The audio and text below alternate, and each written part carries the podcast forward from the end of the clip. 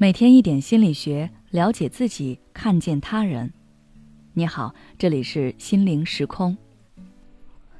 今天想跟大家分享的是，换一种思维，高情商解决问题。很多时候，我们在面对问题时，很容易用“是什么”的思维模式来应对。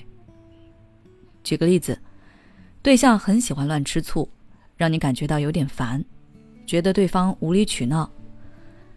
根据思维惯性，你的做法往往是不予理睬，觉得对方小题大做，或者直接挑明自己有点接受不了，让对方不要再这样乱吃醋。最后两个人可能就会为此大吵一架。是什么的思维惯性让我们只看到表面现象，并根据表面现象去做出回应？但因为看到的往往不是问题的根源，那么做出的行为也就向着错误的方向去了。自然就不能解决问题。如果你想真正解决矛盾和问题，就要学会运用“为什么”思维。想要养成这个思维模式，有两个前提。首先，我们要克服惰性，不做思想上的懒人，养成勤于思考的习惯，凡事多问几个为什么。其次，多看书，多去经历。在我们思考为什么的时候，要有一定的知识或者经验作为前提。如果知识经验太匮乏，就很难想到为什么的答案。接下来，我们就可以运用为什么思维去解决问题了。如果想要运用的好，你可以分为三步：第一，顺着是什么思维找到解决方法；第二，运用为什么思维找出背后有可能存在的其他原因或者是目的；第三。根据背后的其他原因找到对应的解决方案。这样说可能太抽象了，下面我就举一些例子，以便你能更好的理解和运用。假如你是一个聚会策划者，宴会结束后，有个客人说了一句：“时间太短了。”下一次聚会你会如何策划和改进呢？运用为什么思维方式，你可以这样解决：第一。针对时间太短这个评价，直接将聚会时间变长。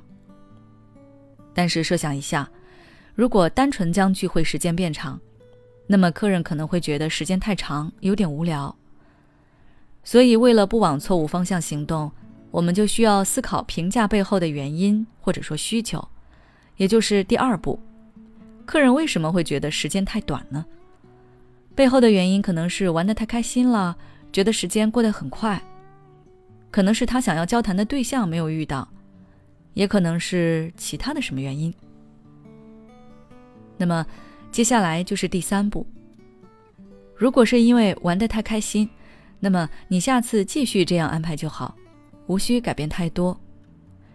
如果是因为想要交谈的对象没有遇到，那么下次就邀请那个人来聚会。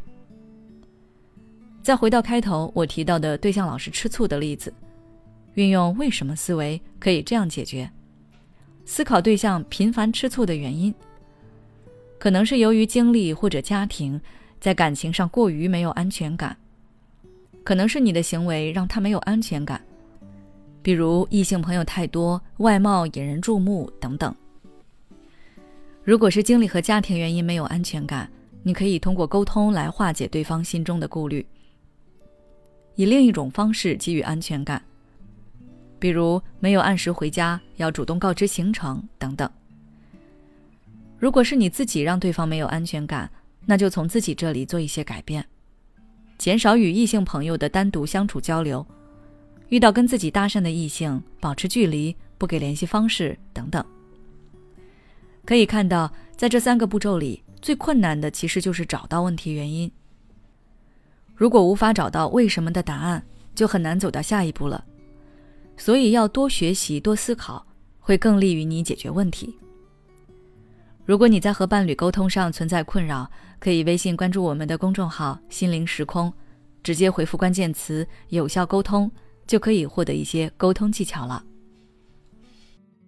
也许此刻的你正感到迷茫，不知道接下来的事业方向该怎么走；也许此刻的你正深陷痛苦，父母和家庭的压力都在你身上。你感觉不堪重负，身心俱疲的你，应该让自己休息一下。我们组建了专业的心理救援队，也许可以帮到你。只要你关注“心灵时空”，回复“咨询”，就可以参加我们的心理咨询活动了。